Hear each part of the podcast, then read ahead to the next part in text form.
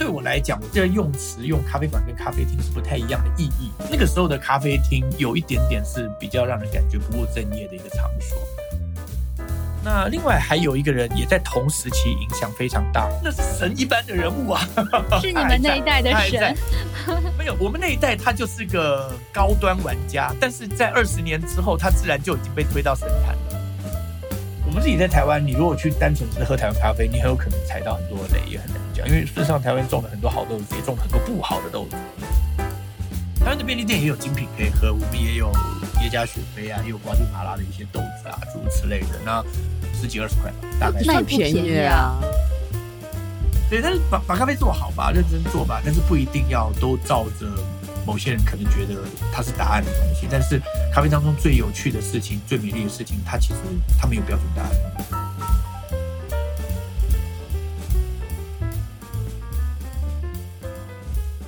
嗨大家好，这里是主题是咖啡，话题经常 Plus 的 Coffee Plus 播客，我是主播雨佳，坐标在国内，我是主播一颗，坐标澳洲悉尼。然后我们其实前面不是聊了很多关于不同国家以及不同地区的咖啡文化和氛围嘛？比如说之前的澳洲，还有日本，然后以及北上广城这些城市的业态嘛。但是其实我们一直很想了解一下宝岛台湾的咖啡文化，因为首先它非常非常的特殊，它既是一个消费的地区，同时也种咖啡，并且当时很多台湾的咖啡人其实是国内精品咖啡市场的启蒙吧？对，没错。而且说起台湾早期在大陆这边咖啡方面的影响，大家一定知道一个地方就是上岛咖啡。谁年轻的时候还没去上岛咖啡？是个意面对吧？不是，反而不是喝咖啡。对对，那个卡座的概念，那个年代。然后呢，今年台湾其实刚刚发生了一件非常非常重要的里程碑的事件，就是它刚刚成为全球第十七个可以举办 COE 卓越杯的地区。云南同样作为产地，但是现在还没有机会来举办这个赛事，就说明台湾已经种出来一些足够好的咖啡了嘛。所以说，就这样一个闪闪发光的市场，它就在海峡那头，但是好像一直没有什么人在认真的谈论这个市场。其实我也搜了一些社交媒体，包括像是微信的公众号的文章，我发现有这么多的台湾人活跃在大陆这边，然后我们包括很多器具商啊、经销商，其实都绕不开台湾，但是真的很少，就是有人认认真真去讲一讲这些年台湾它发生了什么，然后这个市场现在大家是在喝什么样的咖啡，然后它在种什么样的。咖啡所以我们今天就想聊聊这件事情，也要看看是不是和大家小时候在台湾偶像剧里面看到那种台湾咖啡馆的氛围是不是一致的。所以呢，今天我们就请来了从业超过二十年的台湾咖啡人蔡志宇老师，然后呢，他也是全程参与了这一次推动台湾卓越杯试点赛的一个成功举办。蔡老师先给我们打个招呼好吗？嗯，好的。那各位收听这个节目的。爱好咖啡的朋友，大家好。那我是来自台湾的蔡志宇，我我在咖啡的产业当中也从业了有二十多年了。以入行的时间来看，我是九六年入行，所以到现在应该二十六七年吧。哦，我们有一个咖啡的公司叫做达维西咖啡。那其实呃，我们在两岸一直算是相对活跃的一个品牌。那我主要的身份其实达维西咖啡，我是创办人、创立人，所以最早这个品牌是我在应该二零零零五年吧，零四还零五年，我有点不太确定，我得回去翻一翻我的笔记本了。对，大概在那个时候开始的一个小小的咖啡工作，那一直到现在二三年，那也十几年了。那再来就是我除了是达维西咖啡的创办人之外，另外我还有两个比较属于公众事务型的身份，一个是台湾咖啡发展协会现任的理事长，那另外一个是台湾咖啡产业策略联盟的呃行销推广组的负责人。哇，后面这两个头衔听起来就有有点自我全懂，但是不知道是做什么的感觉。我们等下讲到 C O E 的时候会讲到这一部分的是吧？对它有一些关系，因为修一的活动也跟这个协会还有这个联盟是有一些关系的。那蔡老师，您您目前大部分的精力是放在哪一块业务上面呢？呃，在咖啡产业当中做的面向也蛮多的，所以其实我还在公司当中就会用掉我不少的时间点。那比如说，我们有对咖啡业者，也对零售。那我们除了一般的门店，还有网络平台。那另外一个，在我们公司，还包括我个人，也会占掉一定占比，就是在教学的这一块。哦，还有培训。OK。是培训教学是也占掉蛮多的时间，而且除了在自己公司的话啊，在外面的培训也接蛮多的。所以其实我跑有些时候跑大陆，我也经常是授课的原因过去啊。所以上次我我们俩认识，其实就是联络上了之后，然后很巧之后就在泰国遇见了嘛，也是去泰国有去上课，然后才在泰国那边是就就是我刚好也是跟西游一相关的活动，然后所以到了泰国，那我们也刚好在我们是在清迈对清迈。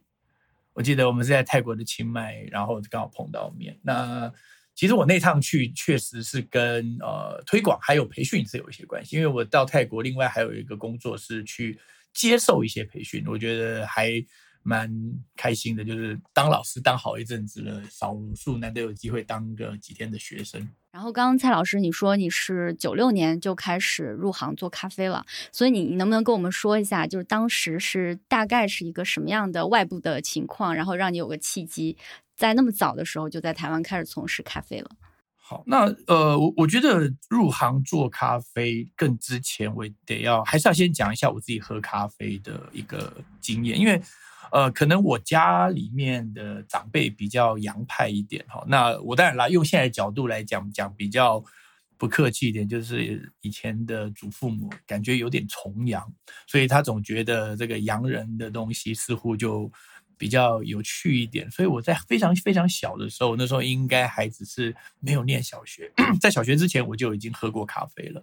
那那个时候其实。还印象当中，祖母是呃很开心的，就问我要不要喝咖啡啊？我想啊，反正小孩子哪知道什么是咖啡？然后加了加了那时候是用奶粉，又加了很多的糖，然后跟牛奶喝起来不太一样，香香的、苦苦的、甜甜的，那总觉得挺有趣的。所以大概从还没有念书之前，呃，就是连小学都还没有进之前，就对咖啡有了一些认识。那后来在小学呢，竟然。我还记得跟班上有一位女同学，她也聊到说，哎，她告诉我是怎么样泡速溶是最好喝的。我说啊，我要回家试试看。那几瓢的速溶粉，几瓢的奶粉，几瓢的糖。然后结果从国中、高中开始，呃，我知道那个玩意会让我晚一点才会想睡觉，它就成为我在念书前的一个好伴侣。那所以因为这样的一个关系，那我在高中毕业。进大学前中间这段时间，那应该都是我们叫暑假吧？对，很久没放暑假，挺怀念的。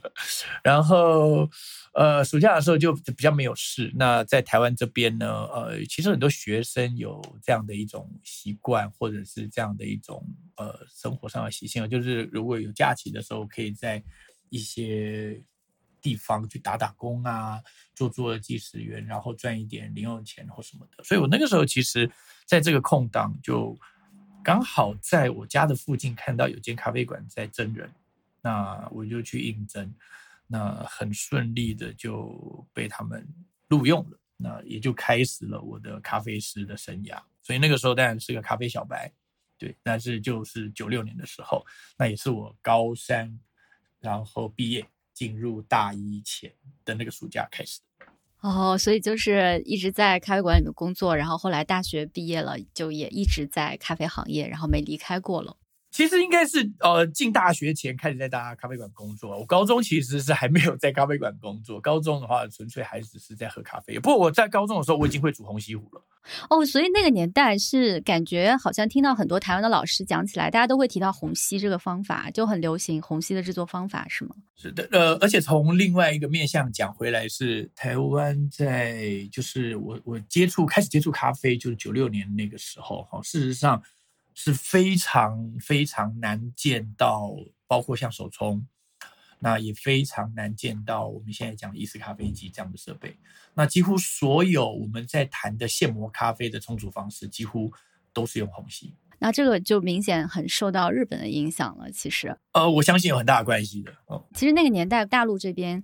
呃，我相信大多数也都是速溶咖啡吧。其实不要说那个年代，像我们在小时候，在零几年的时候，零八年以前，我们这一波很多人开始喝咖啡，最开始接触的也是速溶。现在嘛，大概三十年过去了，就是我最近看到一个数据嘛，就讲台湾的这个市场，它大概是人均的一年一个人的平均的消费量，大概是在一百二十二杯。这个量，然后呢，非常的惊人。其实它在亚洲已经排第三了，就是它前面就是日本和韩国。那反正我们这边有一句话讲的，就是韩国人的血液里流的都是冰美式，所以台湾是紧随其后。然后给大家对比一下啊，就是你们知道，在现在虽然说就是大陆这边这两年咖啡市场就很热嘛，但是这个同样的数据就是人均一年的咖啡消费量，你们猜是几杯？我我很久以前听到大约是在两到三杯吧，那我不确定那个讯息是多久以前，以及现在的数字是到多少了。呃，现在大概是五杯到六杯这个样子，但但是因为我们人比较多嘛，看起来有两三倍的增长，有增长。因为我我们其实人口基数很大，所以我们如果把它只看在日上海的，会和台湾对比起来会比较接近一点嘛。所以上海的这个数据，一颗你猜猜是多少杯？反正肯定是在五到一百多之间，那我就猜三十吧。三十会不会猜少了？等一下，我想想啊，五十杯吧。你太看得起上海了，就是上海，就是上海已经算是国内就咖啡最最具有代表性的一个城市了嘛。然后现在根据网络上面的统计数据是二十五到三十杯，就是上海现在是大概二十五到三十杯人均一年的消费量。这样子一对比，大家就有一个大概了吧，所以就能看到台湾市场它其实走的非常非常超前嘛。那蔡老师可以跟我们讲一下，就是目前台湾这一个人均消费量在一百多杯的这么一个市场，就是在你看来跟九六年相比，已经变成什么样子了？呃，我我没有去做一个功课，就是那个时候大概台湾的一个消费量，那我认为大概也是个位数了。最多可能就十多杯了不起了。那可是因为对我的角度来说，呃，当然我我在那个时候开始接触到市场，那台湾的烘焙商也是非常少的，而且是一些现在看起来还算小有规模的一些烘焙商，就是可能每一锅是至少在几十公斤级的这种烘焙商为主，那没有什么小型的烘焙商。那第二个就是烘焙的豆子的种类也相当少。那另外就是现在其实有很多的我们讲独立的咖啡馆，它几乎是以咖啡作为主要的营业额的收入来源。但是在那个时候的当下，就很像两位刚才谈到早期的上岛咖啡，虽然说它叫做上岛咖啡，但事实上对对我们来讲进去的主要目的是去吃饭。那所以那个时候在台湾的咖啡馆，其实很多也是一种小餐厅的一种形式。那只是借由一个咖啡馆的名称，会让人似乎感觉到比较高雅一点吧。大概有一个这样子的时空背景。那我这边先补充一下很有趣的一个概念哦，就是在更早之前的台湾，曾经有一段时间，呃，我们我对我来讲，我这个用词用咖啡馆跟咖啡厅是不太一样的意义的。呃，我我不知道在大陆有没有这样的区别哈。可是，在台湾呢，曾经大概在一九。五零一到大概差不多一九七零，甚至到八零左右吧。就是事实上，那个时候的咖啡厅有一点点是比较让人感觉不务正业的一个场所，它是有一点点深色场所的味道。呃，其实我觉得这也算是跟对岸的朋友去分享一些这样的一个故事了。就在那个年代，事实上台湾的咖啡厅啊，呃，甚至有可能有机会在那边啊认识一些异性啊，那甚至有一些。侍女，然后会有一些在基本的服务之外的加值服务，在那样的场所产生。所以呢，那个时候在台湾这边政府的一些规范是把它归类到我们这边称之为所谓的八大行业。那它包括像舞厅啊，或者是酒馆诸如此类的，都会属于这个领域内的一个管理。所以其实曾经，我记得我那个时候小时候在。咖啡馆工作的时候，其实我家里的长辈还对我在那个地方工作有非常非常大的怀疑，所以那个时候，其实，在老一辈的人还有一个这样的一个旧思维的存在。但是我说没有啊，我就是我我我就是在一个咖啡馆，然后煮咖啡，然后帮客人做餐呐，就是这样的一个一个状况啊。我和一科应该都有想到，我们之前有讲过一个，就是民国时期的上海滩的咖啡馆业态。我们当时嘉宾有聊到，那个年代的很多上海滩的一些咖啡馆，他们是承袭了日式的这种，比如说女仆文化，也也是会有这种有深色服务或者是一些额外的东西，还还觉得蛮像。不过对 对，然后然后关于看起来都是日本的文化造成的，所以果然东亚文化是一家。嗯，所以蔡老师，你刚刚说你九六年开始进入到这个行业兼职的时候，当时的咖啡馆还是你所说的那种深色场所是吗？呃，其实没有，我我要讲的是，可能还有少数的咖啡厅仍然是这样的形式。就是你工作的那家是正经的咖啡馆，我那家当然不是。对对对对对，当然这个很重要，这个很重要。因为我因为因为如果如如果那样的咖啡。听他需要的是我们刚才讲生日场所，他就不会用我了嘛，因为我是个男生呐，通常会用女性为主嘛，对不对？了解。好了，这开玩笑的话，对，所以那个时候我就真的是在呃咖啡馆，然后学习一些咖啡的技术。哎，其实那个时候其实已经有一些客人是很认真的在喝咖啡了，钻研一些基本的虹吸的冲煮技巧啊，那并且也会。对于不同的豆子会有一些描述，但是事实上，我们那个时候能够选择到的豆子真的是非常非常的有限了，就是呃，大概就不外乎五六种，什么哥伦比亚、巴西、曼特宁、摩卡，然后蓝山、爪哇，最多大概就这样的选择而已。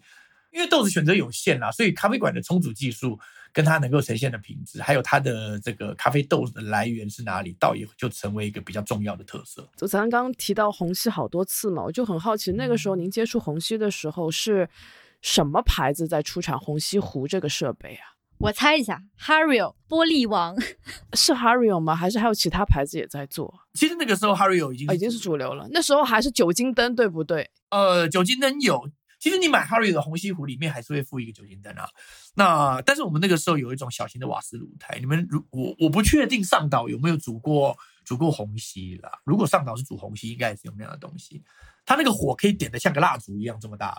它那是它是一个瓦斯炉。呃，然后就是，比如说像现在大陆这边市场，因为它也分不同的城市有不同的业态嘛。然后像有一些市场，就尤其是早期的咖啡店，很明显的会受到日本咖啡文化的那种影响。不管是它的装修，它提供的咖啡豆来讲，比如说代表性的，像上海很多人都知道的那那个叫什么卢马兹啊、卢田家这些，就很明显带有日式风格的。还有像北京那边的呃 Clark 的那个咖啡店，就非常的带有日式。咖啡文化的那种元素在里面，然后，嗯，还有一些呢，我就觉得咖啡店其实受到西雅图系咖啡的影子在。就是说，我我会觉得在大陆这边的话，可能大家开出来的店会受到这两边的影响。那作为台湾来说的话，首先台湾曾经就是跟日本的关系非常非常的特殊嘛，然后再加上台湾其实跟美国那边来回的交往也也特别的密切，就文化上的交流其实也很密切。那我会觉得说，比如说在你们那个年代，台湾本土的咖啡馆多多少少一定会受到日本和。美国的咖啡文化的影响，尤其是当年的星巴克势头正盛，嗯，不管是星巴克也好，还是 P A 也也好吧，就是这个派系的咖啡，我们就叫它西雅图系吧。就是在你看来，当时台湾能有感受到有这种分别吗？它更受到哪方的影响更多？然后在这个里面，它是怎么去就是平衡的？呃，我我大概把这段历史简单的也描述一下。台湾其实曾经就是在清末成为了日本的殖民地嘛，简单来讲就这么一回事。所以在战略上的意义会有一定的程度。那另外一个其实就是在粮食供给的一个意义上，那台湾其实是一个还算相对适合种植咖啡的产地。所以在成为日本殖民地之后，那在日本早期。要取得咖啡生豆的来源，要往更远一点的地方。那主要就是从印尼那边进入日本。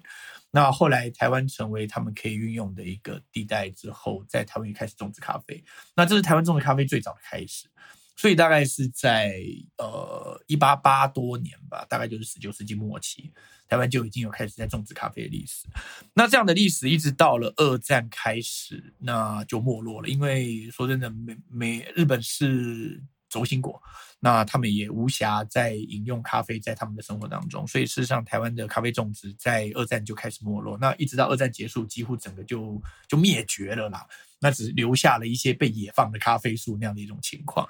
那但是后来这个二战结束之后，呃，台湾有一定的程度是受到美军托管。那美国在喝咖啡的饮用历史也相当的长久，所以其实美军本来也就是在喝咖啡的。那这样的一种饮用方式再带进了台湾，所以其实，在在台湾的早期啊，大概这种一九四零年代吧，那其实同时是日式文化跟美式的咖啡饮用文化大概都存在的一个情况。但那个时候其实并没有太多的咖啡馆，因为咖啡的原物料取得困难，所以那个时候咖啡馆提供的也是以速溶为主。哦，那直到后来，呃，台湾这边政府曾经大约在一九六零年代，曾经有想要重新复兴咖啡种植这样的一个一个历程，但是其实做了几年就以失败收场。哦，所以其实台湾在讲起来大概是这样吧，大概在二战之后都还是以饮用日常饮用、消费饮用为主。那当然，其实咖啡在那个当时是不便宜的东西，所以是一种奢侈品。那因为一份咖啡可能是会超过一天的餐费这样的一个费用，那不会是一个日常大家饮用的一个东西。那所以呢，一直到咖啡的价格慢慢的在一般的群众稍微能够负担得起哈。我我我想一下，在我刚开始在咖啡馆工作的时候，那个时候其实一杯咖啡用虹吸煮出来。它的费用也仍然差不多等同于一餐的费用啦。那但是我现在看起来，大概就跟我们现在有一些精品咖啡馆卖的相对比较中高单价价格是差不多的。那所以就是并不是人人都在喝咖啡，在那个年代。那所以那个时候，呃，能够成为咖啡馆的绝大多数还是以日式的风格为主。那而且那个时候并没有意式咖啡机在台湾被呃店家使用。对，那应一呃。一九八零、一九九零，没有什么意式咖啡机。那个时候，懂得煮意式咖啡的只有少数的一些酒店，它里面的餐厅。那因为有一些酒店可能有跟一些国外的酒店，它需要有一些学习啊，或者是引入一些这种咖啡饮用方式，所以只有少数的有一些意式咖啡机。那有少数人知道怎么操作。哎，刚蔡老师提到那个，就是那个年代没有意式咖啡机这个事情嘛。其实我们之前最早在聊日本的咖啡文化的时候，当时我们嘉宾艾琳就说了一下，最明显的就是很多日本的这种老一辈的咖啡匠人，他们其实还蛮鄙夷这种机器的东西的，所以他们都会选择用手工的东西。哦，对，所以那个时候这是他们的文化。对啊，所以那个时候听到哦，原来早期的这种日本咖啡他们是不用意式咖啡机的，我们当时我反正是觉得还蛮震惊。挺蛮意外的，对，但是现在渐渐也反正理解了这种，反正我最近的话也看了一些关于日本咖啡的书，我就觉得日本这个咖啡文化其实它是在世界上非常非常独特的一块，我觉得它是自成一派吧。因为像我们世界上其他地区，就拿澳洲来讲，它早期也是受意大利的影响，然后包括欧洲各国，还有北美大陆，大家都是互相影响、互相借鉴嘛。所以日本的话就挺不同的，它就真的这个咖啡传到了日本，然后他们自己发展出了完全和外面不同的一些东西，直到最近几年才被这种现代的所谓的第三波这一波精品咖啡、浅烘派，包括意式机器啊，才传进去，有一些这样子的咖啡馆出现，嗯。其实我是觉得他们也没有说走到这么慢，但是应该是说他们对于这些之前就已经存在的一些咖啡的，无论制作方式或是饮用习惯，他们是一直仍然非常强烈的在保留。但是在新式的精品咖啡，其实你你看非常早期，在一些世界大赛，日本的选手就已经拿到非常好的成绩了。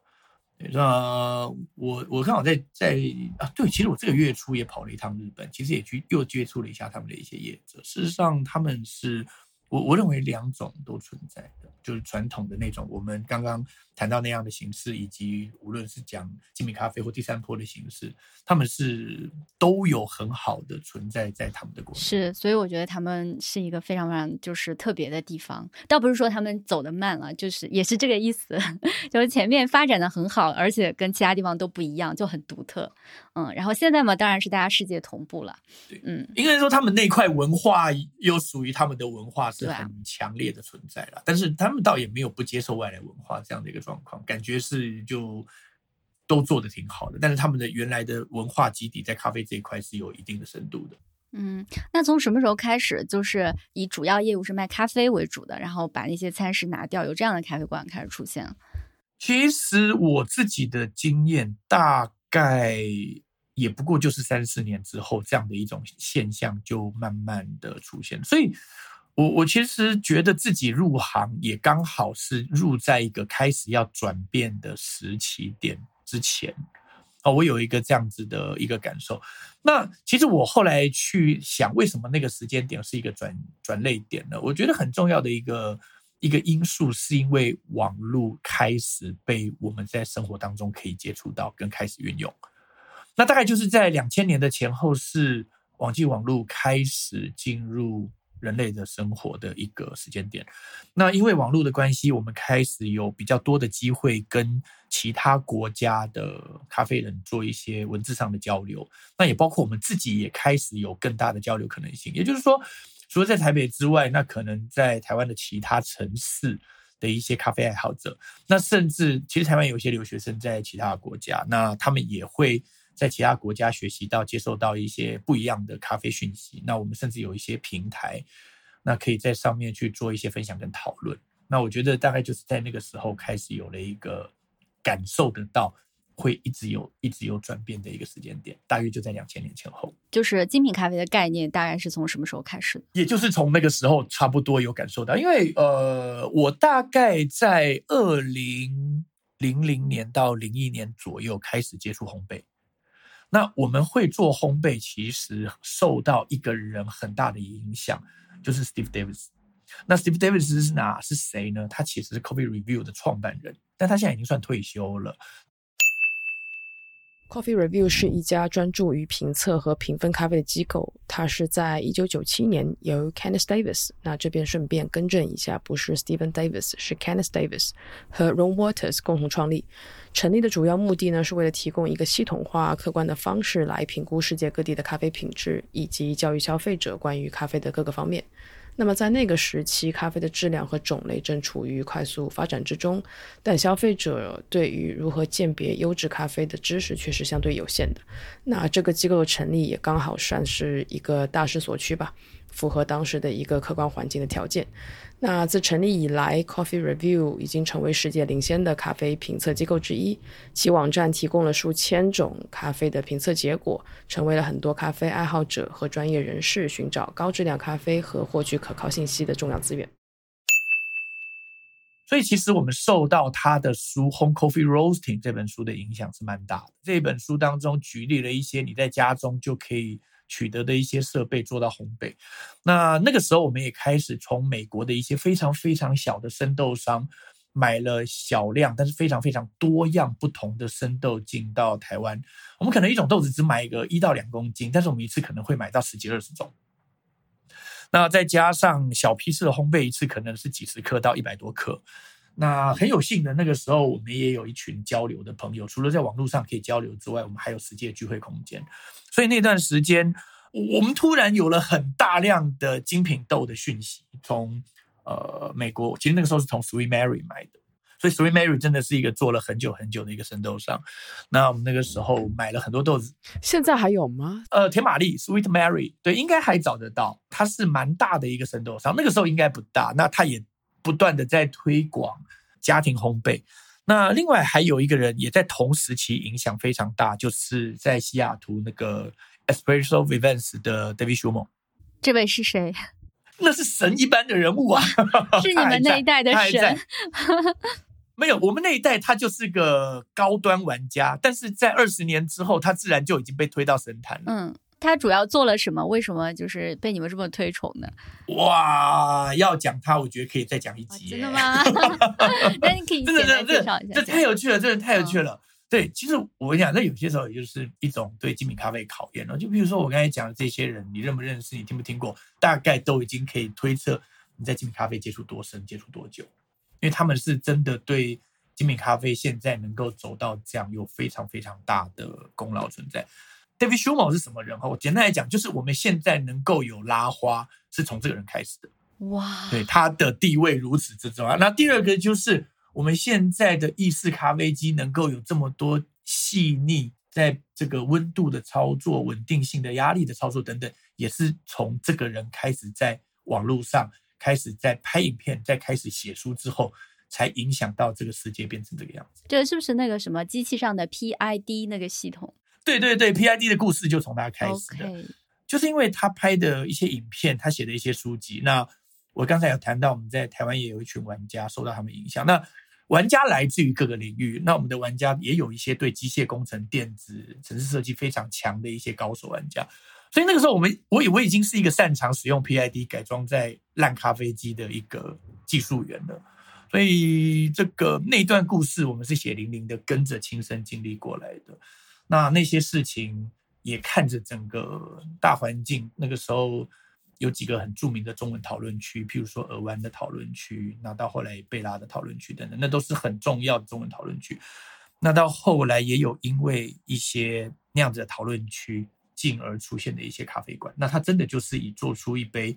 呃，我们那时候讲完美的咖啡，做出一杯圣杯为宗旨为核心的一些咖啡馆开始出现。嗯，就是这个故事。呃，如果放在十年后的大陆市场，虽然我没有经历过那个年代，但是因为我们平时接触过很多从那个年代走过来的老前辈们嘛，然后也听过他们说那个时候的故事，就等于说，我十五年前或者十五到二十年前的大陆市场这边，就是台湾变成了大陆，然后你们和外界的交流变成了大陆和外界的交流，然后也是发生了同样的变化。包括像什么机械工程啊这种配套产业的发展，我觉得都蛮一致的。就是我们再重新走一遍这些路，但是可能因为有前人的肩膀嘛，然后会走得更快一些。对，就还蛮熟悉的。然后站在巨人的肩膀上是个好事情。然后这两年大陆的咖啡市场，大家在讨论最多的一个话题就是瑞幸和库迪咖啡的九块九咖啡之战，就是大家把价格打下来了嘛。这个市场情况，蔡老师你肯定了解的啊，你肯定也有所耳闻。我大概知道是。对呀，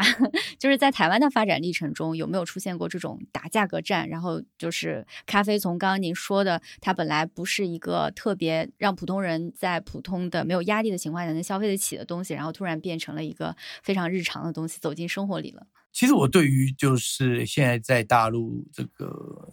价格的的这种事情，我其实。我我觉得都不是从咖啡的角度在思考，我觉得那是从商业的角度在思考的一些战略啦。所以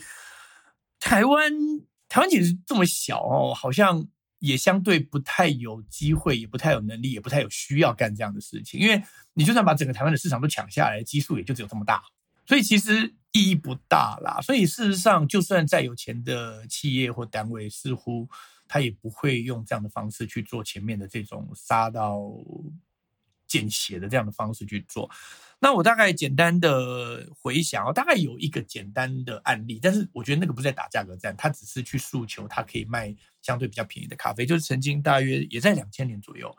台湾有一个连锁的品牌叫一咖啡，那他那个时候有一个很哎有一个很有名的 slogan，就叫做三十五元也有好咖啡。那三十五元是多少呢？以现在跟人民币的换算，大概四八，大概八块吧。哇，那很便宜啊！两千年八块钱，对，就就跟就跟这个大概九块没有差多少啦，大概就就八块多。However，那个时候也没有什么明确的连锁体系，因为他这样的一个关系而受了伤，他也没有一个明确要跟谁打仗的目标，他就是去做了一个他的一个企业对消费者，就是 OK，你来我们家喝咖啡，我们家咖啡不会很贵，不会像你在外面喝其他的什么可能要一百一百多块，那。其实这件事情，就无论就当时或是现在的业者，我们其实都很正面在看的，就就是蛮有趣的，就是因为他把咖啡的基数拉大，就是愿意尝试咖啡的人变多了。我我觉得这个在我们当时，无论做高价或者做平价，事实上对于这样的行为并没有很大的冲击或者是反感。我业者啦也没有这样的一个状况。那另外一个有趣的事情是。这个品牌在几年之后，它仍然也几乎销声匿迹了啦，所以看起来这不是一个有办法活下去的方法。嗯，就是你这个拉大基数这个回答，跟前两年瑞幸在。大陆这边抢占下沉市场的时候，然后跟很多咖啡人问这个问题，大家也还是蛮乐观的，就是当时也都觉得是把让更多人都知道咖啡了嘛，然后也让更多人开始入门了嘛。呃，今年的话就比较激烈的部分是在于很多小店觉得，嗯，确实，那有人欢喜就有人忧愁嘛，肯定是有一些人会在这一场价格战里面被淘汰的，比如说，尤其是一些小城市的一些小店，然后他们也是因为这个受到了挺大的伤害，对。对我就是想要延伸一下关于咱们刚刚讨论这个问题，因为我不是二零一六年到一八年这段期间在上海工作嘛，那时候呃，我们其实当时我所服务的公司，我们是有一家咖啡豆、咖啡熟豆的这样的供应商，我们有两家。一家是 Campus Coffee，一家是另外是本地的，但本地的那那个公司其实是台湾过来的公司，他在上海开的分公司的名字叫普洛咖啡，然后也因为普洛咖啡，我认识了，因为他们整个整个 team 都是从台湾过来的，我也认识了一些台湾他们的负责人，然后我们就一起在聊，当然这只是我个人的观察跟感受，不代表它一定准确哈。相对来讲，我觉得好像台湾的做生意也好，或者是做做其他的产业的也好吧。还是有一丢丢保守，不能我不知道这个词用算不算精准，因为我觉得像打价格战也好，资本注入也好，这一些都是比较 aggressive，就比较激进的做法。但是在台湾的一些生意商厂商来讲，我其实发现还比较少，大家都是相对来讲会看的更加全面一点，或者是更加。更加长远一些，所以像这样的方式，可能他们不太会去做。这当然这也是我的疑惑哈。我们蔡老师，我们可以来讨论一下。我我觉得我的看法啊，几个点。第一个就是呃，台湾的生意人其实在许多的思维上面，可能跟日本也会有一点点接近，就是相对比较呃保守一点，那也比较真的以中长远的企业经营的思维再去经营企业，也就是。甚至有许多有多少能力做多少事，有多少钱多少做多少事这样的一种思维的观念，在许多台湾传统生意人当中是一直存在的。那但从另外一些描述，可能他们也会觉得这样是比较具有良心、比较具有道德，那也比较具有社会责任，那并且可以尽社会义务的一种呃企业经营的方式了。那所以在这样的一个情况下，一些太过。啊，激进急躁，或者是需要非常大量的资金去烧，而且还要去做一定程度的对赌的这种商业行为，相对就是比较少。那同样的，就是在现金，当然这样的一种商业模式，当然有许多的成功者，当然也许多就一些失败掉的一些案例。那所以在台湾这样子的一种案例，从另外角度来讲，如果真的要去用这样的方式操作，就是我刚才讲的，事实上台湾的基数有限。第二个就是台湾在喝咖啡的。选择仍然是非常多样化。那另外一个就是消费者可能在喝咖啡的平均认知跟素养有一定的程度，所以对于这样子的一种操作模式，其实他就算投入再大量的资金，他当然可以得到一些消费者的一些呃目光，但是呃，我认为是难以持续进行下去的。嗯，因为我们知道，就是前些年自由行在开放的时候嘛，比如说，其实有很多大陆的游客都有去过台湾嘛，像我就在那几年去过两次。大家都知道，台湾的便利店遍地都是。我想问一下蔡老师，便利店的咖啡大概是在什么价格的？我好，我有点汗颜哦，就是我每次去喝，我也没有去注意价钱。我印象当中应该是几十块钱台币啦，所以就人民币来看，应该是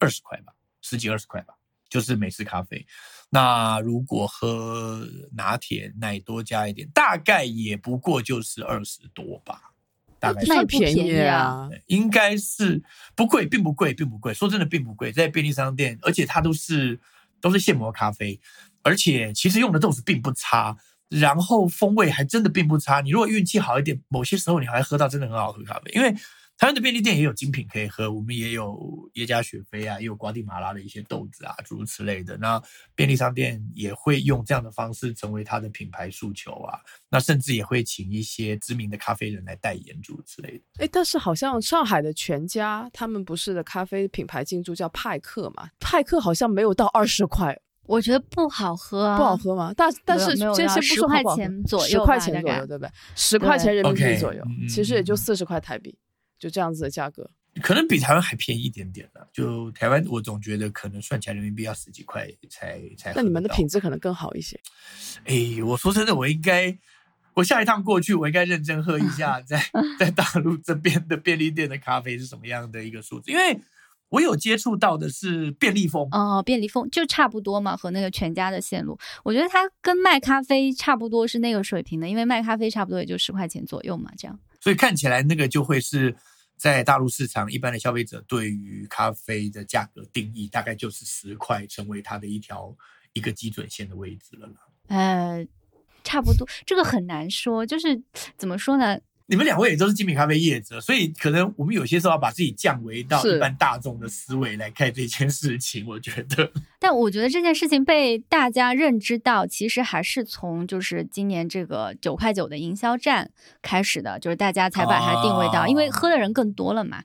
因为我也错过了这一波，就是便利店咖啡兴起的时候，我那两年正好没有在工作，我就出国了，在国外，所以也错过了这这一波。就我我们楼下每天去光顾全家的时候，那个时候全家还没有开始卖咖啡呢，在我觉得呢，这边的全家我们应该不会有机会接到卖咖啡的合作吧？就我觉得他们都不好喝，就是它喝起来它的价格也很像，然后喝起来呢也也蛮像的，就是那种非常没有什么风味，然后比较苦的这种咖啡。当然，可能还有一些其他形式嘛，因为上海这个城市嘛，就下次蔡老师来的时候可以留心一下，咖啡还是无处不在的。嗯嗯呃，然后我们再来说一下，就是就是大家去咖啡店都喝什么样子的咖啡？就是从一个消费者的角度来说，其实都有诶、当然有些时候用意式机出来的还是相对比例会高一点，因为第一个价格稍微便宜一点点，它比起我们在用手工做的单品咖啡价格会低一点，然后再来加奶的饮品还是蛮容易被喜欢、被接受的啦。所以就喝卡布啊、喝拿铁啊这一类的族群，那尤其一些啊、女性消费者或者是一些年纪比较轻的消费者，因为咖啡再怎么样，它本质上还是相对深沉一点哦。那我觉得比较年轻一点，那种十几多到二十多岁的一些朋友，他们可能还是对于这么深沉的味道，在情感面上接受度没有这么高。那加入了一些牛奶，甚至有一些糖浆啊，或诸如此类的，会让他们更容易接受在咖啡。所以我们接触到的话，在整个销售上仍然是以意式咖啡机做出来的饮品。那再来就是呃加奶的相关的饮品。那但从另外一点，很有可能是他们也不知道怎么点。那最后美式咖啡，反正大家都听过嘛，就是进来就点美式吧，就大概这么一回事。我我是一八年在台北的时候，然后当时就国内的咖啡馆才刚刚兴起嘛，然后我也一直在江浙沪这一边，然后那个时候就是。一般去光顾咖啡馆的更多是年轻人，就是我们这种二十岁左右的，就刚刚开始进入社会的这种年轻人才会去。然后我当时在台北随便走进了一家咖啡馆，就是发现那个时候是下午，都是那种三四十岁的家庭主妇啊，或者是年纪更大的阿姨们在咖啡馆里面会点杯咖啡，然后一起聊天聚会。就是那个年代，我是觉得蛮开眼的。就是对一八年的时候就觉得，那现在的话会觉得说在咖啡馆里面碰到就七八十岁，在包括在大陆这边很普遍很正常，就是它是一个不分年龄的日常饮料这样子。但是但是当时还蛮冲击的、哦就是嗯感觉哇，就阿姨们都好潮啊，就 全都在咖啡店喝咖啡这种，嗯，就是还有一个饮料，其实我一直很想请教一下台湾的咖啡人，你们那个菜单上有一种咖啡叫做咖啡 Olay 的，咖啡 Olay 它到底是个什么东西啊？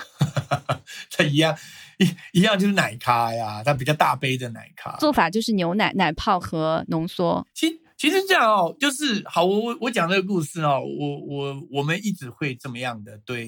朋友或是对咖啡要问的人会讲，就是就是我们知道咖啡 latte 是呃浓缩咖啡加了牛奶，哦，那咖啡 a light 其实是法文，其实它也就是咖啡加牛奶。对，所以看起来只是一个意大利文，对，一个是意大利文，一个是法文差别。那我们为了让它在我们的菜单上面有点区别呢，就是熬赖我们通常会做的更大杯，多大杯啊？会到三百毫升这种吗？有可能就是它同样可能还是只有一份的 espresso，然后牛奶有更多在里面。嗯，那这两年就是比赛的话，不是也有创意咖啡嘛？像大陆市场这边这些年，就是创意咖啡特别流行，哦很火呃，和超级火的。哦那台湾有没有掀起一波这样的风潮？其实还好诶、我自己接触到是还好，但呃，可能每间咖啡馆都也会尝试着做个一款两款，但是好像对我所接触到的客人或者是我们的同业，不会在这一块特别用力。哎，我我有很很强烈的一个感觉，虽然我没有去过台湾，我觉得台湾的市场跟澳洲很像，就大家就是都在争取日常的饮用者，呃，有可能，但是从他们整一个服务出品，不管是它的菜单的设计上，包括对于他们想要去追求的最终想达成那个效果上，给我感觉是非常相近的，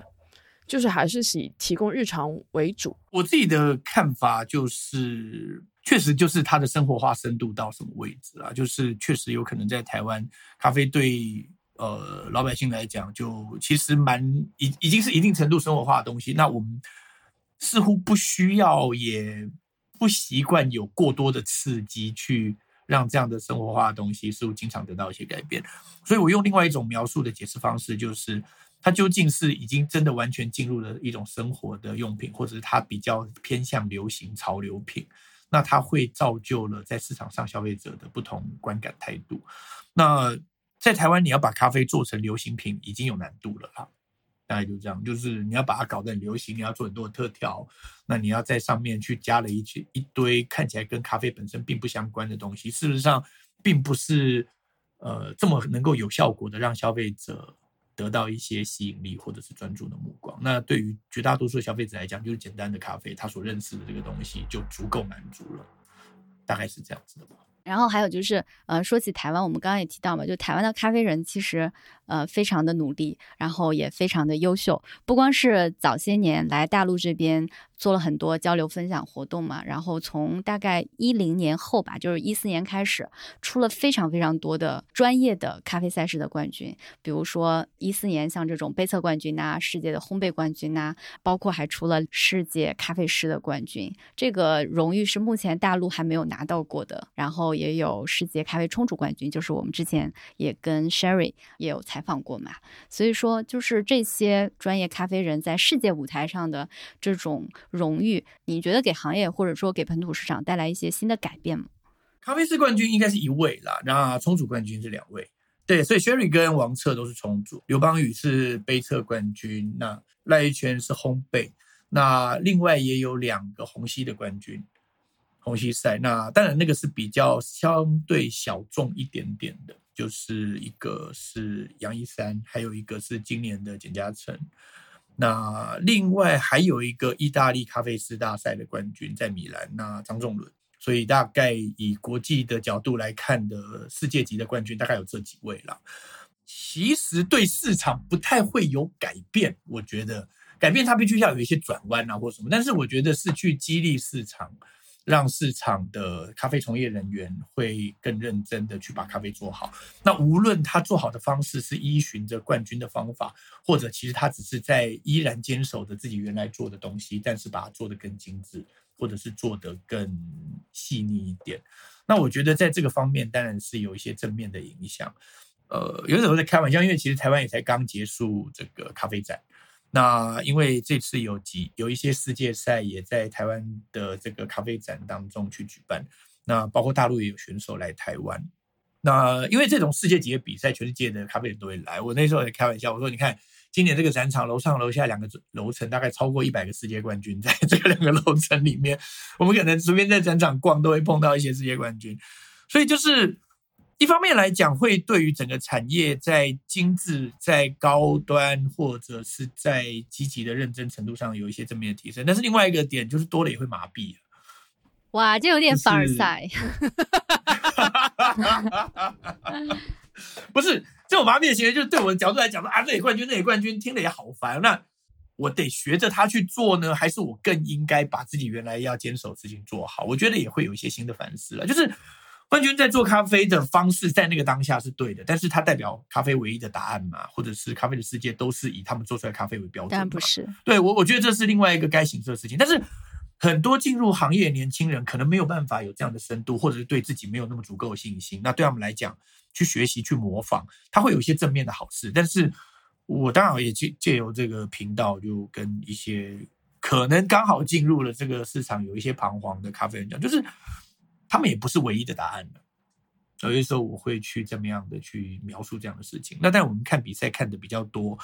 其实某一些比赛它本身对于咖啡产业并没有这么大的意义啦，这也是一个实话。哇，这个真的是。但是本质上，既然它放在咖啡，哎呀，你会不会说太多实话了？你太残忍了。对，但是把把咖啡做好吧，认真做吧，但是不一定要都照着某一些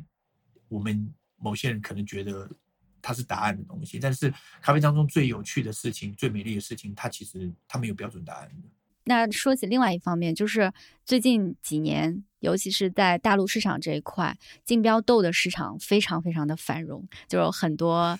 呃生豆商，不光是生豆商了，其实已经很多爱好者来加入到这个竞标的行列中嘛。然后我也是在这个过程中关注到这些呃生豆竞赛、竞标赛事，然后会发现那些名单上大部分都是。东亚市场的竞拍者真的是占绝大多数，像日本啊、韩国，然后中国大陆、台湾，就是一直都榜上有名的。榜上有名，对，真的是榜上有名。那那你觉得，就作为台湾市场，大家在追什么呢？为什么能够吸引到大家去买这么贵的优质生豆呢？嗯，我我我觉得就是，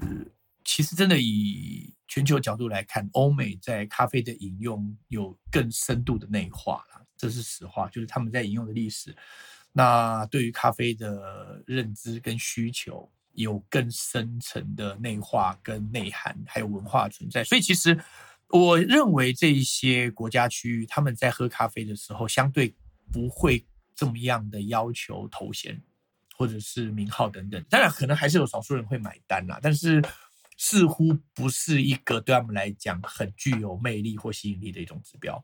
可是，同样的这样子的一些它具有头衔的一些咖啡，在生豆上，我觉得在亚洲这边，因为亚洲在全球的咖啡文化还是相对起步比较晚的，那很有可能这样子的一种现象，如果搬到了亚洲，它会对消费者会有机会有更大的吸引力。那当然，实际上也确实如此，就是一些竞标批次的豆子。除了在亚洲的买家把买下来之外，事实上通常销售的状况也都是相当的不错。其实我今天稍早也才刚轰掉了，过几天我要寄到大陆去。那这次 C O E 剁手拍下来的一些豆子哦，原来是你烘的。对，因为这次 C O E 台湾区的。所有的样品烘焙是我负责的，那所以我对台湾西欧一的豆子再熟稔不过。豆子在台湾嘛，那就直接他买来之后委托寄到我这里来，我烘一烘再寄到大陆去，然后再分发给有下单的一些这个咖啡爱好者，大概是这样的情况。好，回来讲啊，就是如果就是我刚才讲，你如果喝咖啡仍然是一个流行，然后带有一些。呃，派头炫耀、华丽、奢华的这种态度的一些消费者来讲，他会特别的会有吸引力，因为它贵嘛。对，贵的东西，就我们的认知，这个便宜不会有好货的啦。贵的话，总有机会买到好的东西。那 C O E 又有一个官方认证，一堆全世界的评审来认证，它一定会是好喝的。那至于喝不喝得懂是另外一回事哦。那第二个点就是，对于某一些真的咖啡的高端爱好者来讲。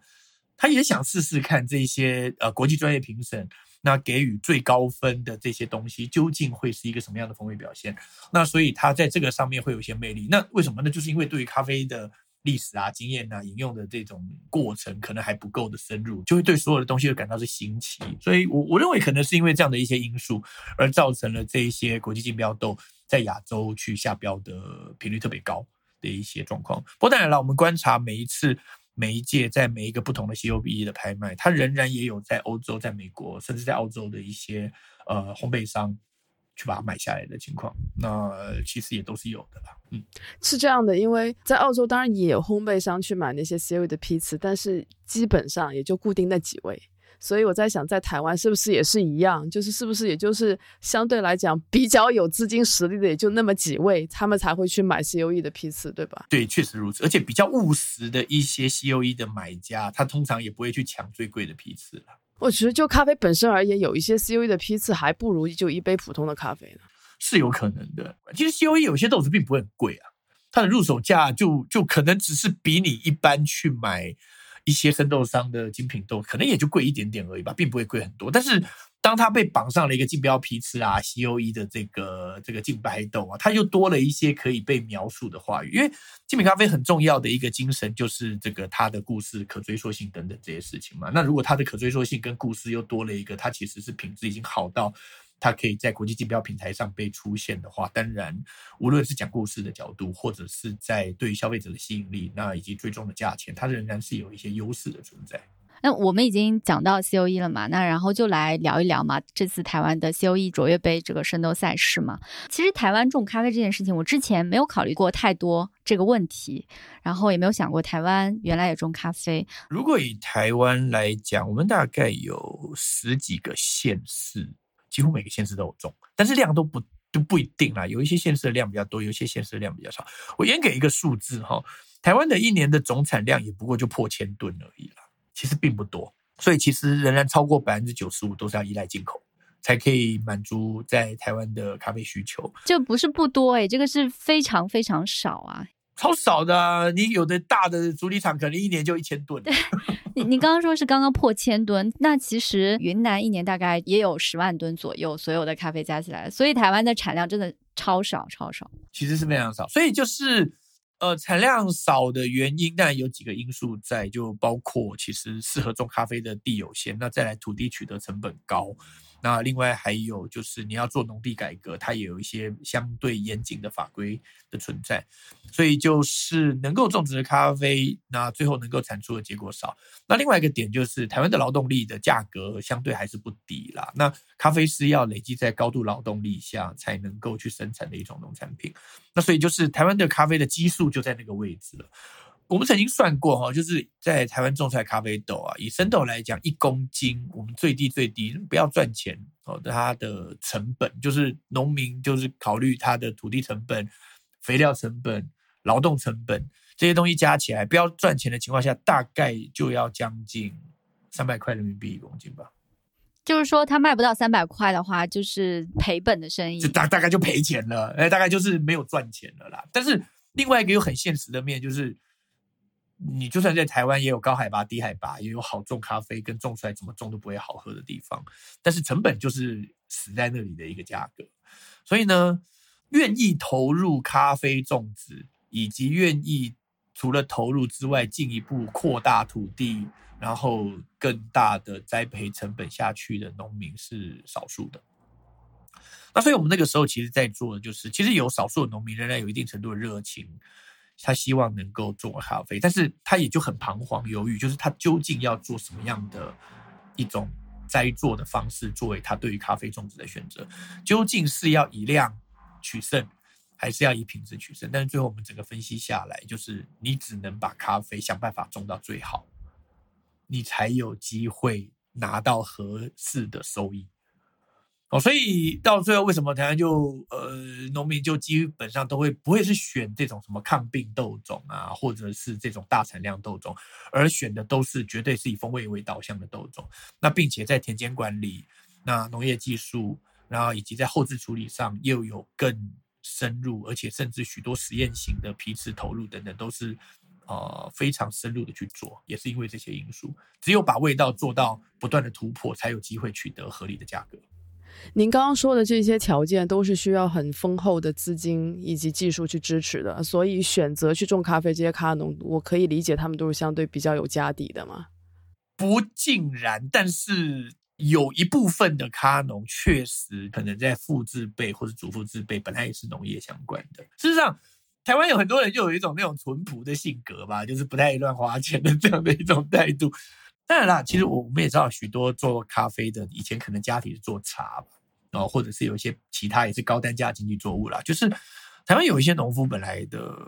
可能家境也还不错，哦，那再加上后来新的一代，或者是他原来的产业碰到一定的风险。或是没落了，被时代有一定程度淘汰。那转型做咖啡的也有这样的案例的存在。所以我之前看韩怀宗老师写的书嘛，大概是一一年左右出版的吧。它里面有写到，就是在那个时候的前些年，他们当时就本土的咖啡爱好者，或者说这些喝咖啡的人，其实大家不是很喜欢台湾咖啡，因为觉得它喝起来会有那种泥土的味道，就是有一些不愉悦的泥土的尾韵。其实这个描述。让我特别有联想到前些年大家描述云南咖啡的那种感觉。总之就是它的品质不怎么好。但是当时韩韩怀宗老师那本书里面他已经说了，就是在他写那个书的时候，那些年大家已经开始有集体改观了以前的这种对于台湾咖啡不好的印象了。然后我前一段时间也在另外一篇报道里面看到，就是说大概是从一零年左右吧，台湾开始咖啡的味道开始逐渐、逐渐、逐渐，好像有点被大家接受了，然后也有点被大家认可了，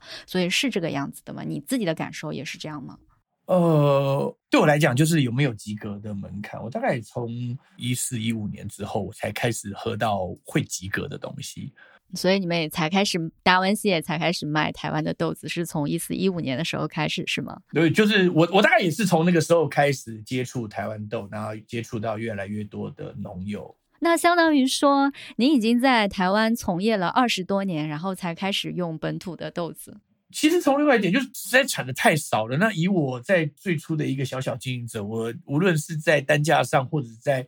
关系上面，我也是没有接触到。对，到一三一四年才开始有机会真的接触到一些台湾豆，而且那个时候确实那个风味，就是我先不要去了解它的价格，就是那个风味是进不了我的门槛。那在那个之后，可能慢慢的一两年，哎，开始慢慢的好一点，好一点，好一点。那我还记得大概一六年吧，我觉得那个时候还不错了。那那个时候在上海有一场这个世界赛，那是红豆赛。那我带了一些台湾豆到冲煮吧上去，跟一些现场的咖啡爱好者，那除了国内的，也有一些国外的，去做了一些分享。那因为那个时候我觉得，哎，那个样的品质跟状况，已经算是上得了台面了，我才带过去的。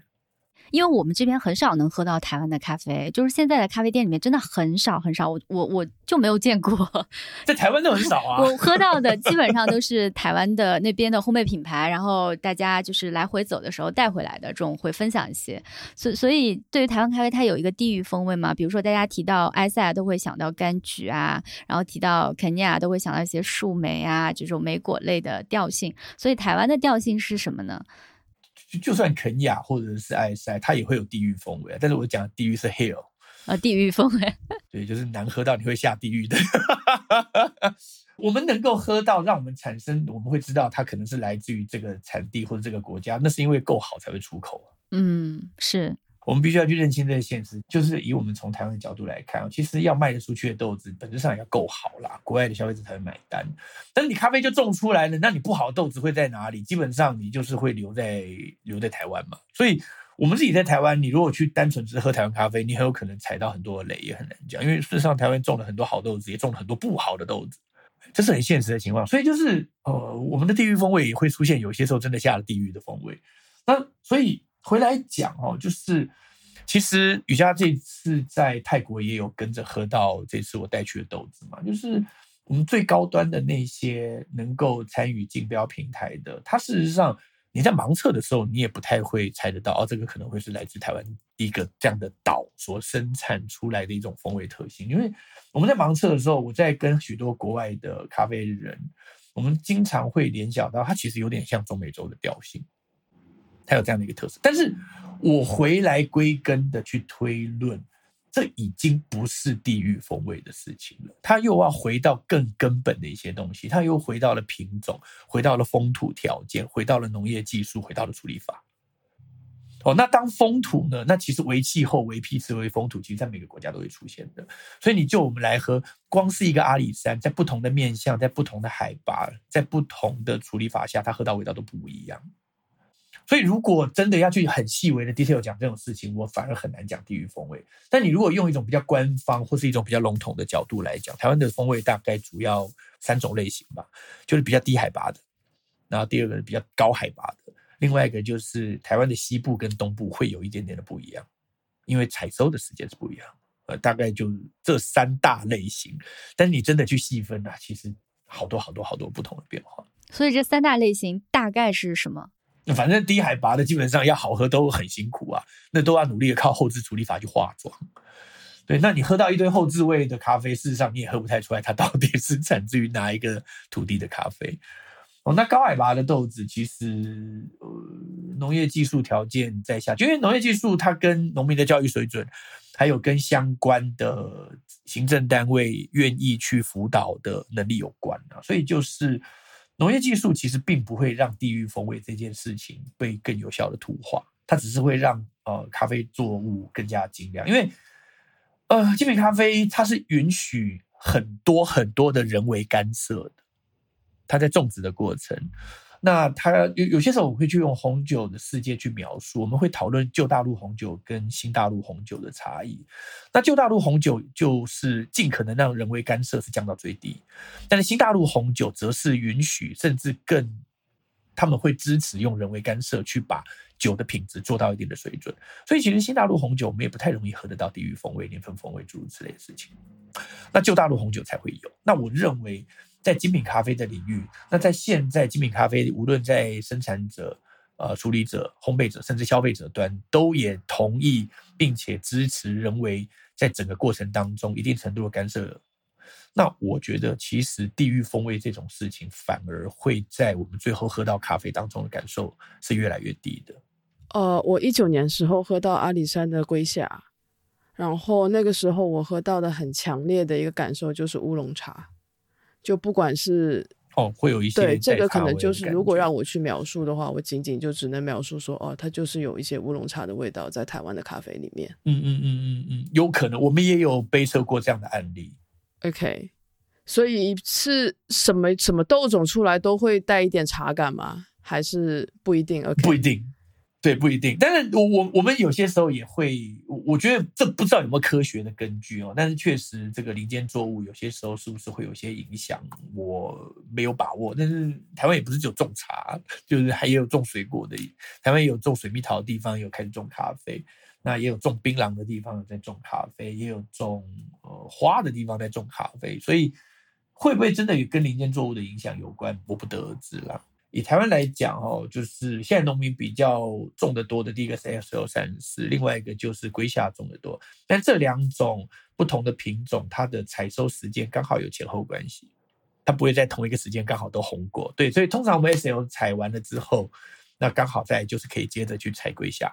它会减少它的农闲的时间。然后，那像这次的就是台湾的 C O E 卓越杯。像蔡老师，您刚刚开头提到那个什么什么理事会，台湾咖啡发展理事会。好，我我再重复一次这个我的身份，第一个是台湾咖啡发展协会理事长，对，那另外一个是台湾咖啡产业策略联盟的行销推广组的组长。这两个组织，它和这次就是 C O E 的成功举办是发挥了很大的作用，是吗？呃，对，它都有一些很重要的关系。那我大概简单讲一下好了，就是呃，事实上，呃，台湾的 C O E 能够举办，那一方面是台湾咖啡产业策略联盟，那这个联盟其实是，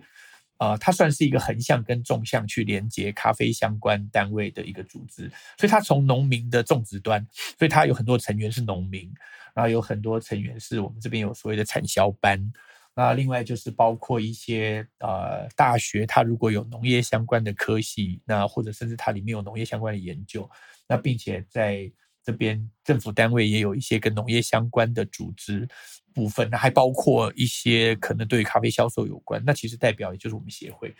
它其实没有任何的约束力，但是其实我们在这个当中，无论讯息交流、教育培训，或者是呃，在哪一边需要协助或辅导的时候，我们都会透过这样的组织去进行。那这个组织其实是跟呃政府单位也有一些关系的。也就是说，当某一些需要的资源，我们可以跟政府相关的单位去做一些讨论或者提出，那也会一定程度的受到政府单位的一些呃监督或者是督导，他们也会看我们的成效哦。所以也因为呃台湾咖啡产业策略联盟有一个这样子的性质，所以。这几年，包括 PCA 跟 COE，事实上是联盟跟政府去请求，或者是请政府愿意支持的啦。我们大概是用一个这样的方式去。那台湾这边的农业相关单位也是非常乐于让此事能够顺利成行，因为 COE 毕竟是一个民间活动，它不是一个政府任何一个国家之下的一个组织单位，所以。民间的活动如果还要需要得到政府的支持，它要有一定的客观性，也需要有一定的这些对群众的福利或者是好处的存在，政府才会做。所以它不太会是一个公司去找政府去做事情，而是一一个组织一个单位。所以策略联盟其实在跟政府的沟通的情况下，最后也得到政府的一些资源。那另外就是实际接手这样的工作，需要有一个正式的平台。那这就是我刚才谈到另外一个台湾咖啡发展协会，以协会的角度，什么？因为协会它本身也不是一个公司的法人性质，也就是不以盈利为单位，所以我们简单来讲就是。有多少资源把事情做好？那甚至要一定程度的去募款啊，去找人去愿意资助，让活动，因为活动毕竟还是会花钱的。那要让这些费用能够有出路，那所以协会就会去承担这样的一些工作。那所以呃，也因为这样子的一些一些关系，所以才会让这个 PCA 跟 COE 得以顺利的在这三年都能够在台湾举办。所以大概是这么一回事了。呃，其实云南这一块这两年也在积极推进举办这个产区的，能够成为 COE 的举办国。但是其实目前还没有什么大的进展，主要是在生豆的评分上还没有达到他们 COE 这个组织的标准。所以你们你们推进，因为主要是在疫情期间在推进这个事儿嘛，所以在这个疫情期间沟通上也很不方便。有没有遇到就是特别困难不好做的事情？其实我觉得疫情期间沟通上还好，反正就是只是没有办法面对面沟通了，那就透过一些网络平台啊，书信往返的去解决这件事情吧。那台湾这些很多很活跃的咖啡人，基本上就也都都留在台湾出不去。那对我们来讲，仍然是一身功夫啊。那总是有除除了站站咖啡馆烘豆子或者是做生意之外，有一些能够去把自己的技术知识，然后并且或者是能量，那就回到在对。台湾种出来的咖啡做一些投入嘛，所以我们也因为这样的一些关系，这些量能在这这三年都累积在内部。那对于台湾的咖啡种植，就做了一些更强力的推动，因此促成了两届的 PCA 以及今年的 COE 啦。对种植做了一些推动，是你们会去生豆端去产地跟卡农有更多的交流，然后给他们更多的反馈。对更多的交流，然后有许多的评鉴，有更多高端的专业人士可以进去。那甚至包括这个种植啊、再处理法这些东西，也都有一些往来的交流。那其实台湾的农民是相当的优秀啦。那当然，另外一个就是我们说，因为种植量不大，也都比较敢做实验性的一些行为。那再来就是也愿意学习，愿意去听一些专业的意见。那并且。也乐于参加各种深度相关的活动或比赛。其实比赛虽然我刚才讲，比赛并不是代表标准答案在那个地方，但是比赛一定会刺激产业的进步啦，这个是必然的现象。所以在疫情前就已经有了一定的表现。那在疫情的这个阶段，我们就是在做一点推波助澜。那台湾的这边的政府也看到这一点啊。那说真的，有些时候如果民间有了一些比较好的表现哦，政府有些时候也想来沾沾光，OK，那我就给你们一些资源啊，那让我们也可以参一脚，看起来好像政府有在做事一样。大概就是有一些这样的一种。就是说到这次的 COE 最终的竞拍的结果和名单，尤其是今年，因为第一年是 PCA 嘛，叫做私藏竞标，相当于是 COE 的预备赛事。台湾办了两年的 CO 呃 PCA 啦，二一年跟二二年，对它规模是小一点的。然后二三年就是排名就前十名，其中六位都是同一家庄园，这个是很。就是让我很诧异的，他的第一名、第二名、第三名、第六名、第八名，三 A 和三 B 是斗鱼香。对啦，对对对，因为他有两批，所以如果以名次来看的话是前三。那第四是锦龙，第五是第五是野牡丹，斗鱼香等于是拿了五个名次，那他有六批在里面。为什么会出现这样的情况？那我我觉得窦玉香他做了一个很重要的事情，就是他愿意相信。科学相信专业，那并且把科学上的专业交给真的有科学专业的人去协助他。周玉香的这个庄园主姓曾，曾福生先生哈，那他算是农人，也是一个简单的生意人呐，所以他其实在销售的东西都是农产品。那他想要做咖啡，但是呢，他觉得如果就是也就是像其他农民这样一般的做咖啡，他其实也不过就是在这当中的其中一份子。那他希望他还是能够做出一些好的产品，能够做出一种出一些好的咖啡。但是他知道他自己在咖啡上面并没有这么深入的专业，所以他那个时候跟台湾另外一位非常有名的咖啡专家研究者邵长平博士。对对对对，其实他就是跟邵老师有了很深度的合作。那邵老师在咖啡当中投入了非常多的心血跟研究。其实老师本身是微生物的专家，嗯，他在过去研究微生物的时候，他可能是亚洲这边的泰斗级的人物啊。但是后来接了一些行政工作，让他的研究被迫得到的中断。咖啡开始有更多时间陪伴他，结果他就就变成了一个咖啡的大专家这样的一个情况。但是因为他生物化学相关的背景，让他在对于这方面的研究会变得是相当轻易的就可以得手。那邵老师那个时候也给了他一些在农业上的建议。那我觉得窦玉香也是愿意完全的相信邵老师。其实我认为啦，他是做了几年的辛苦，那终于熬出了今年的成果了。他的原因是他在品种上面去做了很高度的纯化，那这个是他最后能够优胜的很重要的一个原因。嗯，对，就最后这只优胜的品种叫纯化龟夏，就是纯种化的龟夏。它其实就是龟夏，它就就是是龟夏，龟夏对对对对。虽然说我们下一期就会采访邵长平邵老师，然后蔡老师，你可以跟我们简单说一下这个纯种龟虾是一个什么东西，然后为什么能让这个豆子最后变得好喝我？太好奇了，我我觉得我特别幸运，我已经喝过两次这个豆子了，描述一下，描述一下。就很巴拿马瑰夏的味道。当时我们是杯侧一排，对啊嗯，对，就花香很浓厚，那种玉兰那种白色花香很浓郁，尤其是它和其他所有的豆子放在一起的时候，那几杯特别明显，很不一样。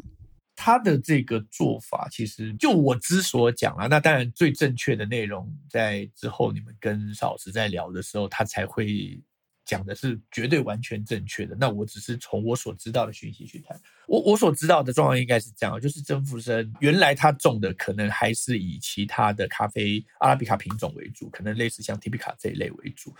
但是当他决定要让他的咖啡风味品质再提升之后，呃，应该是邵老师老又给他一些建议，他必须要去做品种的这种重新的筛选，那并且去做纯化。那是因为这样子哦，就是呃，第一个品种的纯化，简单来描述，就是你在你的咖啡园里面种的都是相同的品种，这个我们可以叫品种纯化。但是品种纯化它会碰到的一些问题啊，它是一些比较细微的部分是，你如果是从种苗开始。其实你并没有把握你的种苗是否是这么纯种的一个你所希望得到的咖啡品种。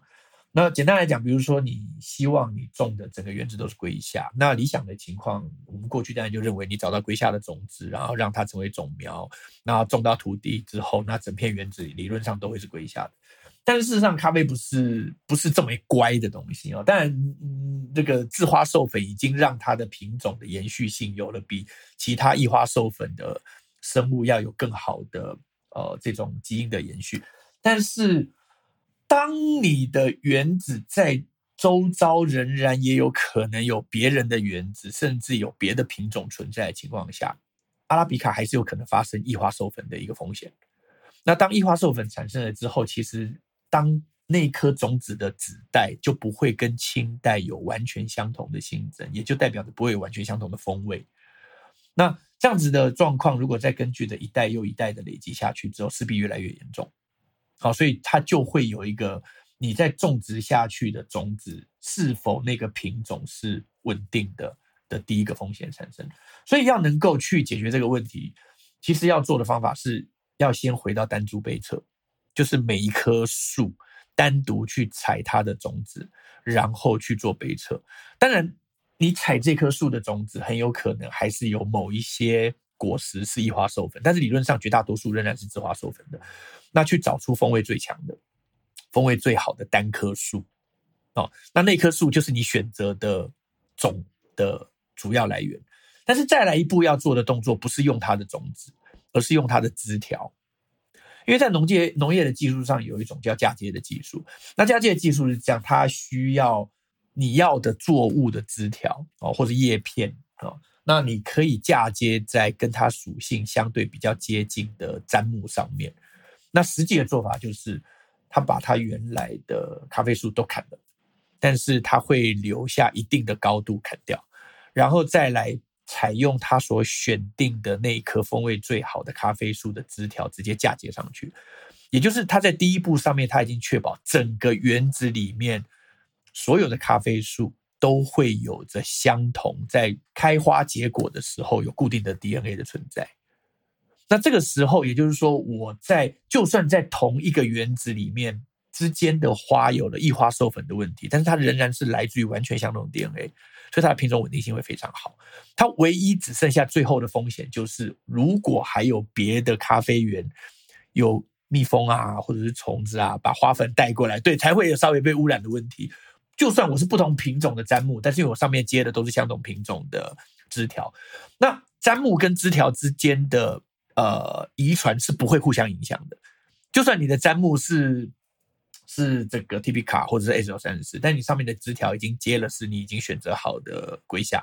那你开的花结的果以及它的子代以及再子代，理论上都不会被砧木的血统所影响。它只会是被上面的枝条以及叶片持续的让它的品种延续，所以做这样的一个做法，会比你用你认为是那样的品种种出来的种子，在长长成的树开的花结的果，它的稳定性会更好。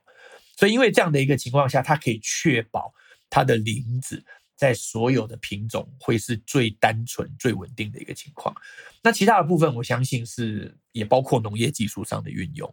台湾有一些很积极的农民，他是二十四小时在监控监控土壤的电解质，监控土壤的水分，监控林子的温度。那台湾其实有一个自然的风险，就是其实我们处于台风带。那台风要来之前，或者是另外碰到寒流等等，我们都必须要做一些事情。哦，台风来临前，我们可能需要插钢筋，可能要固定我们的树。那碰到寒流的时候，我们甚至要在咖啡树外面去包一些。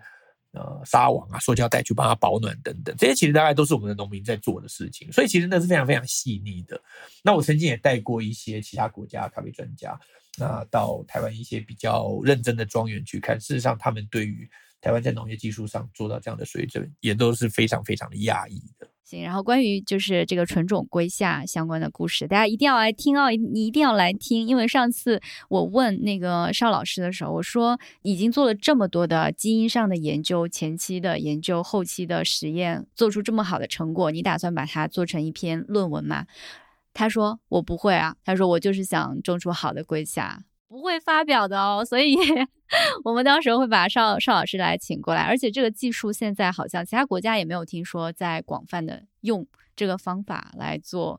咖啡的种植和选育。我补充一下哈，就是因为我刚才讲为什么会有一段时间的前程呢？就是因为当你把你原来已经有产能、有产量的树砍掉之后，你嫁接上去的枝条，代表你可能会有两年。哦，还是依然还是要甚至以上两年两三年，对，至少两年甚至到三年，你是没有果实的，对。但是你持续要得要去养这块地，你要去对这块土地去施肥啊、杂草除草啊。碰到台风，你仍然要去，而且树还不够不够长得完整的时候，可能对于台风的抵抗能力又更弱，等等诸如此类的问题。所以就是它必须要有牺牲啊。可是对于很多的农民来讲，那甚至在这个教育程度没有这么高的平均数值，或者是。哦，他并没有这样子的一种远见，或者他认为现阶段对他来讲已经满足的一些产地，或者是一些国家农民来说，他不会去做这样的事情，因为他会让他至少有两年，甚至到三年是完全没有收入的。嗯，而且之前其他机构在测的，就很多我们以为是龟下的一些品种，结果发现，咦，原来都不是龟下。就农民以为他们种的是龟下，但是测出来发现。相当一部分的比例其实并不是龟下，要么就是已经被其他品种杂交过的龟下，那它就会显示一些其他品种的性状，嗯，然后期待一下，期待一下。然后我们来来再来说一下，就是像那个窦玉香的这个庄园主，因为他做了这个实验嘛，像那个蔡老师讲的，就是他也接受了这个风险嘛，那他肯定也得到了一些回报。他得到的回报是什么呢？就后来标金特别高，可以拿到很好的成绩。对呀，对啊，我们那时候帮他算一下，哇，你光卖这几批豆子你就赚多少钱？我就会跟他跟他开玩笑。对啊，就是台湾豆子竞拍的价格真的还蛮高的。我们就这样说吧，你刚刚一开一开始也说过了嘛，就是刚刚开始在用台湾的豆子的时候，一方面是觉得它的风味达不到你那个要求，包括我们现在其实云南的产区的豆子在大陆这边的烘焙商，大家也会觉得我花这么多的价钱，这么贵的价格买云南，其实我花这么贵的价格，我可以买到风味更好的，比如说埃塞产区的豆子，那我为什么还要买云南？然后像这次的 COE 的赛事的竞拍，其实那个价格。真的就是对于大部分的平均水平来讲，就是假如说以风味去对应它的价格的话，可能溢价还是有一定的溢价的。然后我们发现台湾本土的品牌真的蛮团结的，就大部分的这个竞拍其实都被你们自己给消耗掉了。有一部分是了，就是其实也只有在竞标平台上，我们才有机会让溢价溢得很严重，但是人家仍仍然是愿意买，所以其实我们也是不断的。跟我们的农民说，就是你只有去把咖啡做到最好，你才能够去卖到这样子的一个风味，它能够被接受的价格。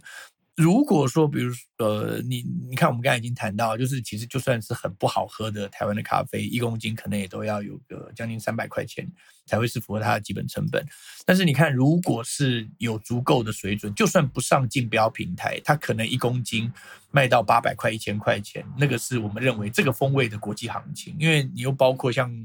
呃，龟下这样的一些品种，那中美洲一些知名的庄园早就已经把它的龟虾也都是卖到这样的一个价位带了。其实对农民来讲，它的种植成本在种呃低价的品种跟在种龟下是相对不会差异太大。但是当你的末端价格能够有明显的被提高，那农民的收益就会得到他愿意付出的一个情况。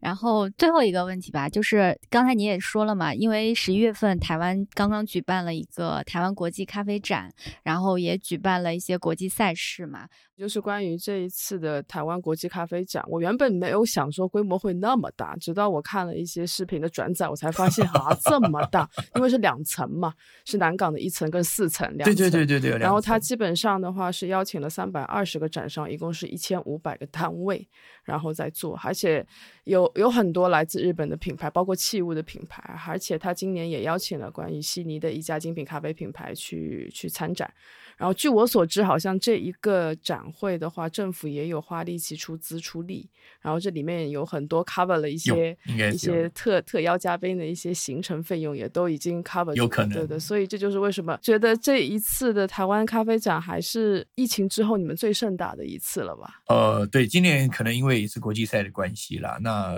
确实，呃，来的访客，那国际的一些呃咖啡爱好者。再加上呃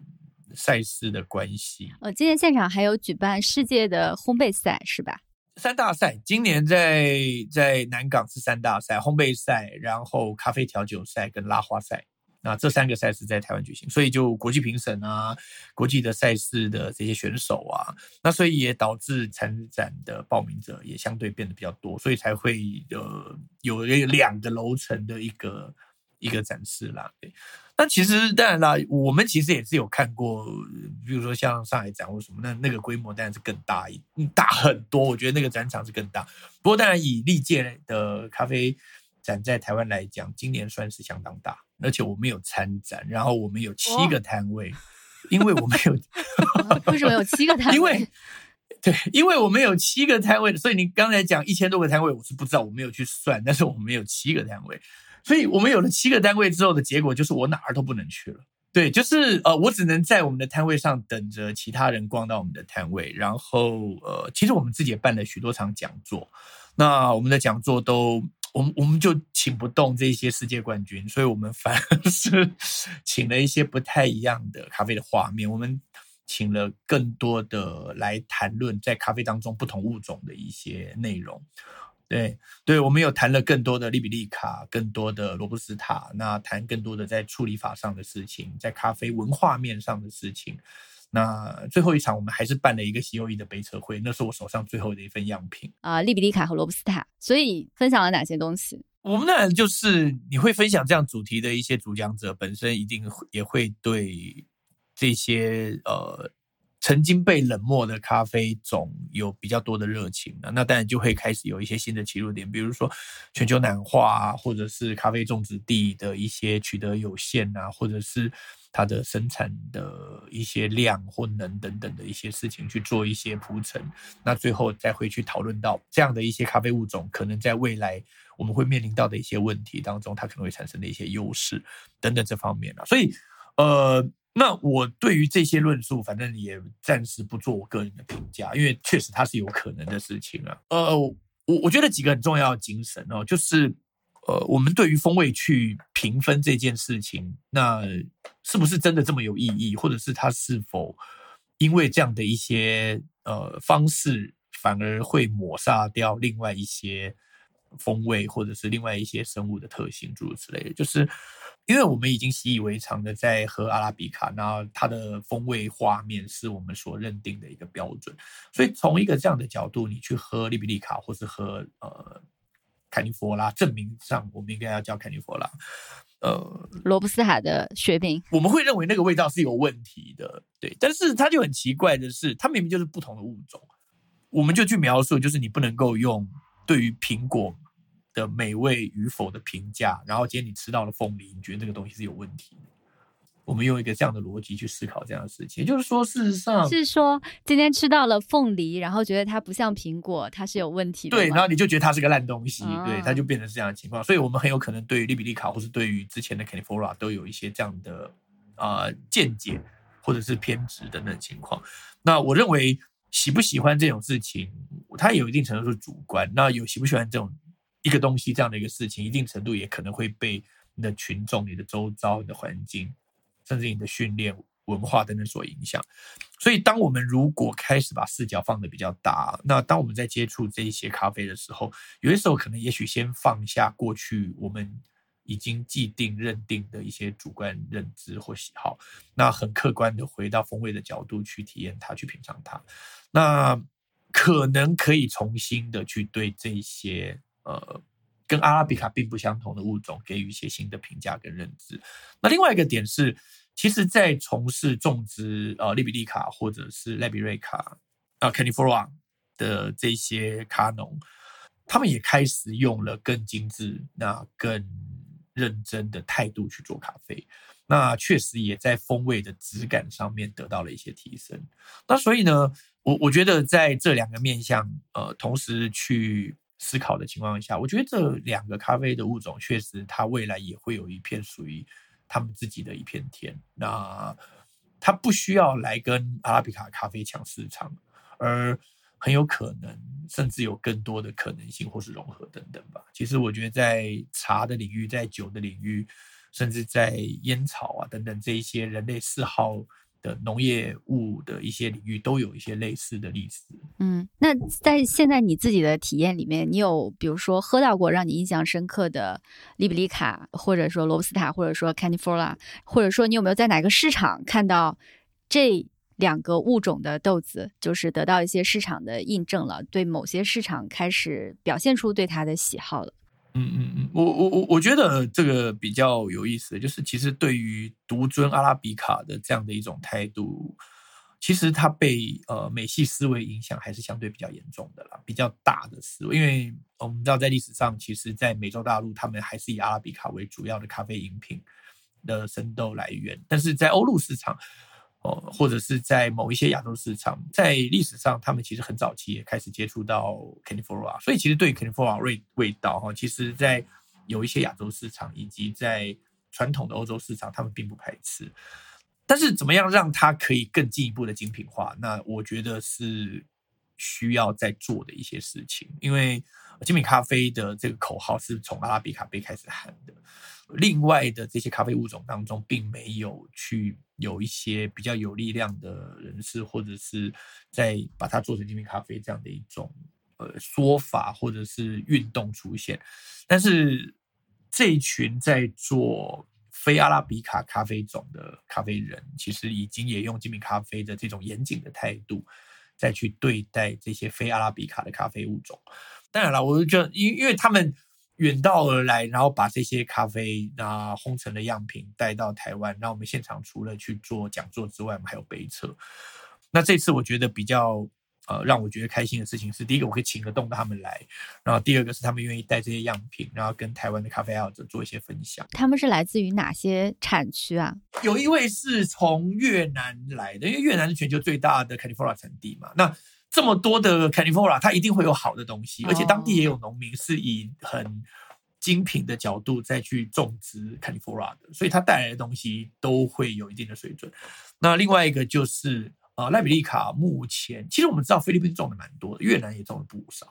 好，但是比起阿拉比卡或是当地的 California 人呃仍然比例是相对低，但是在赖比利卡呃相对来说最。认真的，应该说知名度最高的应该是马来西亚啦，就是那算是他们比较被知名认识的。所以虽然说他们的量也许并不是全球最大的产国，但是他们的历史或者是他们在精致化的这块努力是做的相对比较多一点的。那就我所知，马来西亚当地的农业相关单位政府也很认真的在。看这件事情，那甚至包括像 CQI 啊，或者是这个 I 呃 World Coffee 啊 ICO 等等，也都开始在重视在马来西亚，那在莱莱比利卡未来性跟它的可能性。好的啊，我们今天大概的内容也差不多就这么多啦。然后不知道最后蔡老师还有什么想要对我们的听友说的吗？或者是可以做一个总结性的发言？好吧，我如果要对呃。听节目的咖啡爱好者讲就是，呃，反正呢，去相信你的感官吧。那从你的生活经验当中，呃，究竟你觉得好不好喝咖啡，让它慢慢的不要是人家告诉你的，让它慢慢的真的是你从身体的感觉，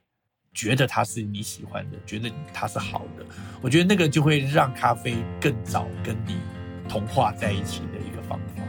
相信自己的感官会比相信一些分数啊，或者相信一些说法来更好。非常认同，谢谢。好，谢谢蔡老师。